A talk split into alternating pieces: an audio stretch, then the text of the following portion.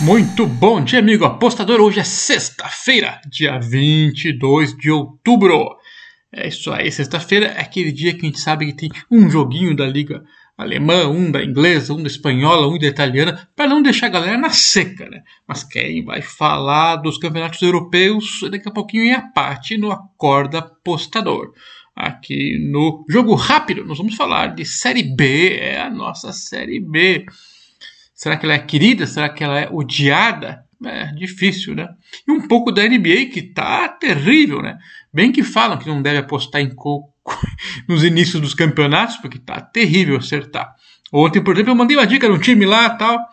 É, bom, no meio da tarde saiu a notícia de que dois titulares não iam jogar. Enfim, já quebrou assim na lata a dica, mas e tanto que perdeu lavada. Mas vamos lá. Começamos pela Série B. Guarani contra Confiança. Guarani, sétimo lugar, ainda sonha com acesso para a Série A. Confiança, décimo nono lugar, ainda sonha com o escape e não ser rebaixado. O Guarani ganhou do Londrina 3 a 0 e empatou com o CRB como visitante 2 a 2. Resultados normais e bons, digamos, né? Já a Confiança ganhou do Vitória fora e ganhou do Havaí em casa. Interessante, hein? Bom, o Guarani desperdiçou chance incrível contra o rival direto, porque estava vencendo 2 a 0 fora de casa contra o CRB. Mas tomou empate. Eu já vi isso na Série A também, né? O, o Red Bull contra o Ceará. Enfim. Bom, o, o Guarani era muito forte jogando fora.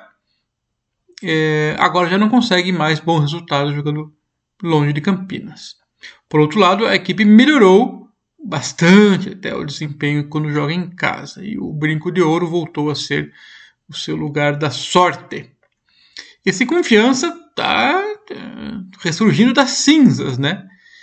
Pelo menos o Guarani para esse jogo tem força praticamente máxima.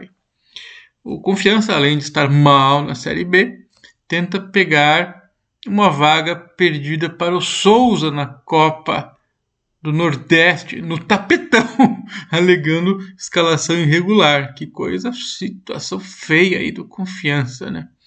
Já na Série B, ao menos, está em recuperação e ganha duas, inclusive do Havaí, que é um time forte. Interessante. Para esse jogo, o meia Jamerson se machucou e está fora. Está fora de toda a temporada. Machucou feio, coitado.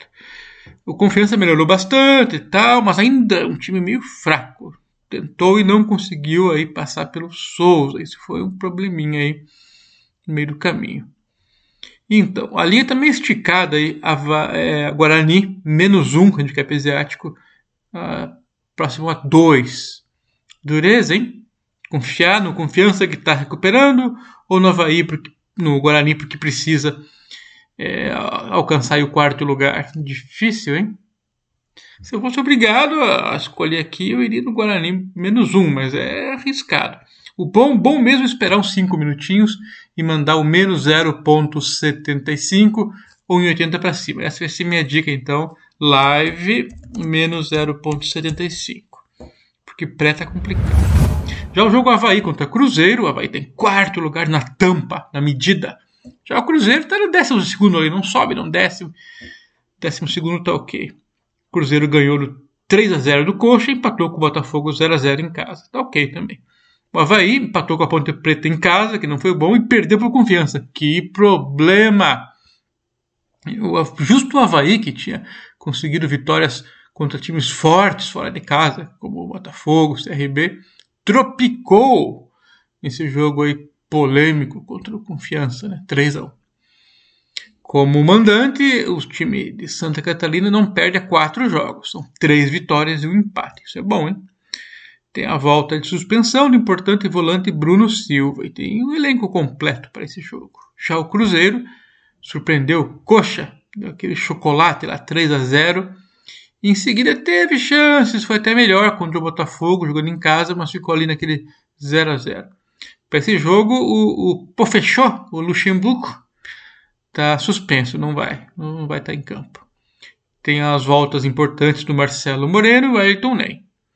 Já esse meia Giovanni tá fora suspenso. O pessoal diz que ele joga bem, mas eu tenho opinião. Para mim, não joga nada. É uma equipe que perde muito pouco o Cruzeiro, né? Mas empata muito. São 15 empates em 30 jogos. Metade empatou. Aí não dá, né? O Havaí é uma boa equipe e tem um bom retrospecto em casa, porém não está numa fase brilhante. O Cruzeiro, por outro lado, está jogando bem e acho que para esse jogo eu vou de Cruzeiro dupla chance, a 1,70. Tá, tá indo bem, né? Vamos lá, Cruzeiro. NBA, hum, agora o bicho pega, porque ah, cada jogo que eu penso uma coisa acontece outra. E o dia que eu acertei as três, mandei no Blogabet lá, não era dia de jogo rápido. Aí não serviu para nada para vocês, né? Fazer o quê? Vamos lá, Boston Celtics. Já foi um time top, ganhou várias vezes o título, mas cada temporada é uma temporada diferente e o time está se reconstruindo.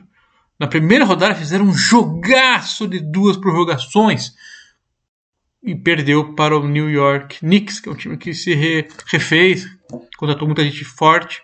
Foi um jogaço, né? É, um jogador aí do Boston, o Jalen Brown, fez 46 pontos, que para basquete é muita coisa. Tanto que é o recorde da franquia do Boston Celtics, em toda a sua história, para o primeiro jogo da temporada. O recorde era 35 pontos, o cara meteu 46. Claro que foi ajudado porque teve prorrogação, toda aquela coisa, mais tempo para jogar, né? Mas mesmo assim é bastante coisa. Já o Toronto começou perdendo para o Washington, que não era um time assim para ser lá é, bem cotado, tudo, mas está perigoso. Esse Washington aí, eu dei uma olhadinha nos jogadores aí, é, é, pareceu justa a vitória aí do, do Washington sobre o Toronto, porque o Toronto estava e vai estar sem o seu principal jogador, no meu ponto de vista, que é o Pascal Siakam é um ala, pivô forte e bom na defesa e bom no ataque. Parece que seguem sem ele. O Toronto não teve boa atuação de seus titulares no jogo de estreia. Vamos ver se eles melhoram. Apesar do cansaço, na minha opinião, o Boston é mais time. O problema é que o Boston joga em casa e a linha que o mercado oferece não é saborosa. É menos 6,5 para o Boston. Dureza. Eu acredito que o cansaço pode pesar um pouquinho para o Boston. Mas o Boston tem muito mais time, na minha opinião, principalmente porque o Toronto segue sem o Pascal Siakam. Mas eu desconfio que o Toronto vai melhorar. Melhorar o quanto? Então eu vou de. Tor... Ah, que bem arriscado, hein? Toronto mais 6,5. Confiando na regressão à média. Jogaram muito mal, tal, e agora vão jogar melhor. Que percam, mas que percam no máximo de 6 pontos. Essa é a minha dica aqui. Mas repito, o Boston é um time melhor. Se me dessem aí menos 4,5, menos 5, eu ia de Boston. Próximo jogo: Chicago Bulls contra New Orleans Pelicans. Os Pelicanos de New Orleans. O Bulls reforçou o time, tá forte. É, ganharam do Detroit num jogo certinho para ganhar o handicap. O time titular foi muito bem. Já os, time, os jogadores reservas do Bulls jogaram mal, mas o time ainda ganhou justinho. Agora, o New Orleans Pelicans jogou sem o seu principal jogador, o Zion Williamson, Williamson que segue fora. E eles tomaram uma sova do Philadelphia no jogo 1. Faltou o banco, os titulares ali, o Brandon Ingram foi muito bem. E o Devonta Graham, que jogava no Charlotte, foi bem também. Mas é um elenco mais curto do Pelicans. E o jogo é em Chicago. Chicago é melhor e é favorito. A clara linha vai estar esticada aqui. Basquete é essa sofrência. Menos 7 pontos para o Chicago. E daí? Vamos esperar que o Pelicans melhore, assim como eu imaginei que o Toronto vai melhorar também? E eu acho que vão. Vamos lá. Vamos de Pelicans mais 7 anotar aqui, depois eu esqueço, né? É isso aí. De novo, mesmo caso. O Bulls é melhor, pode ganhar por 5, 6 pontos. Eu pegaria menos 5, menos 5,5, mas 7 ficou puxado. Então eu vou confiar que o Pelicans melhora. Mas, repito, o Bulls é muito mais time. Basquete tem umas coisas que às vezes a zebra ganha, né? Mais um jogo. Lakers contra Phoenix Suns. O Lakers perdeu o primeiro jogo contra o Golden State. Seguem sem Kendrick Nunn e o chutador de três, o Wayne Hallington. Mas tem Lebrão, tem Anthony Davis, tem o Westbrook, não tá jogando nada, né? não sei se ajuda. E o Felix Suns é, é, perdeu o primeiro jogo pro bom time do Denver Nuggets. Os titulares erraram muitos chutes de três pontos. Os reservas foram bem. O Santos tem o Chris Paul, Devin Booker, Jay Crowder, DeAndre Ayton. É, no reserva Chamets, Cameron Payton, Cameron Johnson, Magui. Um timaço, né? Então, uh, o mercado dá o Santos como favorito, mesmo na casa do Lakers. Porque foi um time desorganizado, jogou mal. Mas eu vou bancar o louco aqui, vou de Lakers. Para vencer ao 96. Lakers. Lebron, vamos lá. Não vai perder duas seguidas, né? Pode. Mas fazer o quê? É, o Suns é um time mais equilibrado, tá? Confesso, mas eu vou na zebra aqui mesmo. Vamos torcer pro Lebron. Sacramento Kings contra Utah Jazz. Utah é um timaço aí. Vamos ver como é que tá esse Kings. Kings foi a grande surpresa da primeira rodada ao vencer o forte Portland. O veterano Harrison Barnes meteu 36 pontos.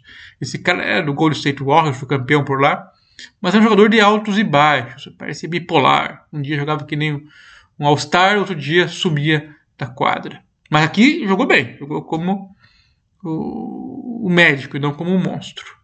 No Sacramento, o DeAndre Fox, jogador interessante, para progredir muito ainda. Esperava bastante dele, realmente entregou, fez um monte de pontos. É um time que passa abaixo do radar, mas que eu acho que ele vai incomodar muitos times por aí, tá? Olho no Sacramento, trocou jogadores, algumas peças, mas é um timinho chatinho. Já o Jazz é um baita um time. Primeira rodada massacrou o Oklahoma, uma atuação que perfeita, é o que se esperava do time. A linha dá como visitante o Jazz, favorito, melhor, mas por seis pontos. Hum, perigoso, dá vontade de ir no, na zebra, hein? Seis pontinhos, Sacramento em casa. É que essa pontuação podia ser mais, mas como o Sacramento jogou bem, de repente ficou só em menos seis. E eu vou no Jazz menos seis, a 1,92. Eu gosto muito do time do Jazz. Para encerrar a NBA, Denver Nuggets, que massacrou a primeira rodada, um timaço. Tem o Jokic, que foi o melhor jogador da temporada regular do ano passado. Contra o Santo Antonio Spurs, que é um time que reformulou-se inteiro. Vamos ver. O Denver ganhou do fortíssimo Suns. O Jokic doutrinou o elenco segue forte. Já o San Antonio Spurs ganhou do Orlando, que tá meio fraco. O, o DeRozan saiu do time, o time está se remontando. Não gosto aqui de arriscar no Spurs. Eu vou no Denver Nuggets menos 7 ao 91. Então temos algumas zebras e alguns times favoritos. É, repetindo, primeiras rodadas da NBA é bem difícil de acertar. Ah, depois facilita? Não, depois fica menos fácil, simplesmente. menos difícil. Mas é sempre difícil. Na NBA, tem fatores que são difíceis de mensurar, como o cansaço, a importância, se os times são da mesma conferência. É, são vários jogos em seguida, muitas viagens. A gente não tem certeza certinho de, o quanto que o, que o, departamento médico precisa rodar os jogadores. Os reservas têm que ter minutos de quadra, porque é uma temporada muito longa, são sete meses, e não tem como botar só titular jogando o tempo inteiro. Então tem que olhar para o banco, nunca olhe só para o nome dos titulares. Tem que olhar se os, se os bancários estão tendo seus minutos, atuando de forma equilibrada. É, então tem que meter umas zebras aí sempre, uns handicaps positivos para equilibrar o card de apostas. Então é isso aí, vamos tentar melhor sorte e até a próxima. Valeu, tchau!